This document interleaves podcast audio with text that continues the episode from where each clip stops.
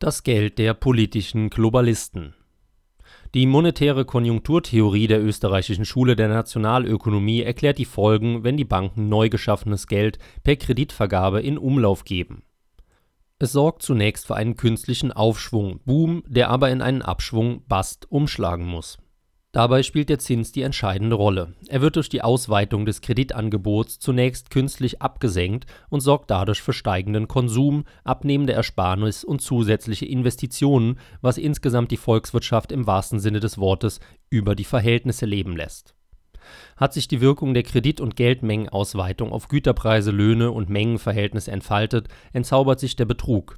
Die Marktakteure erkennen, dass der Aufschwung eine einmalige Sache war, und sie kehren zu ihrer ursprünglichen Konsum-Spar-Investitionsrelation zurück. Dadurch steigt der Zins wieder auf sein ursprüngliches Niveau, und der Boom kippt in einen Bust um.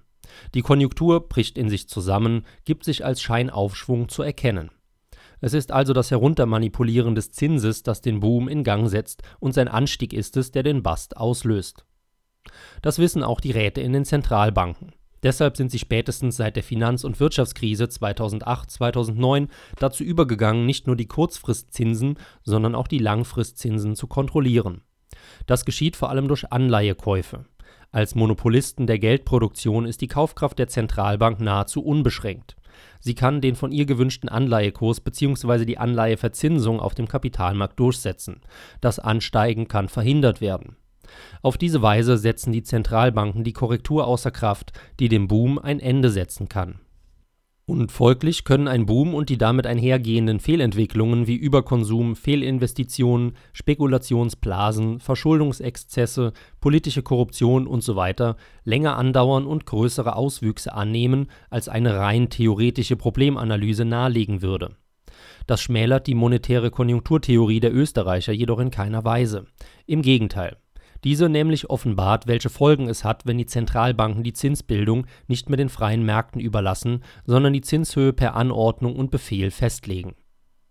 Alle bedeutenden Zentralbanken der Welt ziehen an einem Strang. Sie sorgen dafür, dass die Zinsen extrem niedrig sind und bleiben.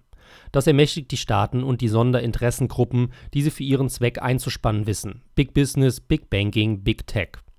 Die Staaten können sich mehr denn je ungestraft verschulden und mit der so gewonnenen finanziellen Potenz ihre Machtausweitung vorantreiben. Die breite Öffentlichkeit, eingelullt von der Reichtumsillusion, für die die Geldmengenausweitung aus dem Nichts sorgt, wird entweder über die wahren Verhältnisse hinweggetäuscht oder sie ist vom Staat so abhängig geworden, dass wirksamer Widerstand ausbleibt. Oder sie ist gar von der Idee beseelt, der Staat müsse Wirtschaft und Gesellschaft steuern und lenken. Der Staat wird als Heiland gesehen und nicht als Bedrohung erkannt. In Zeiten der Klima- und Corona-Hysterie ist es für Zentralbanken besonders leicht, den Systemwechsel wirkungsvoll und nahezu geräuschlos zu finanzieren. Die große Transformation, der Great Reset, soll die Volkswirtschaften des Westens der wenigen verbliebenen Reste des freien Marktsystems entkleiden, sie in ein Befehls- und Lenkungswirtschaftsmodell überführen wie in Kriegszeiten soll der Notstand, den Klimawandel und Virus angeblich verursachen, rechtfertigen, dass an die Stelle der als unzulänglich diffamierten freien Wirtschaftsordnung etwas Besseres, nämlich die Kommandowirtschaft, zu setzen sei.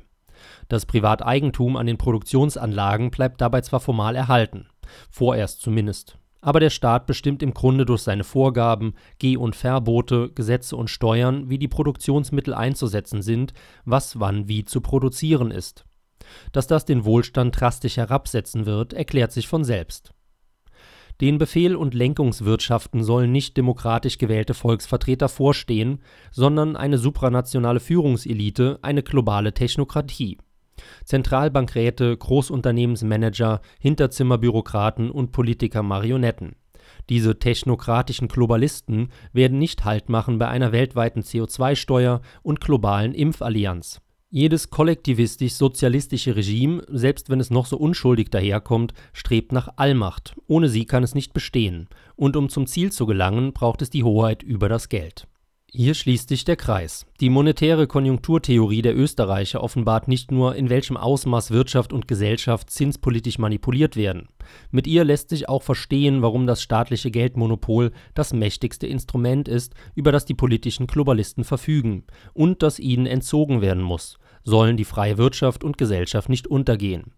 Eine Aufgabe, die Entschlossenheit, ja Sturm und Drang erfordert, wie sie bei Friedrich Schiller zu finden sind.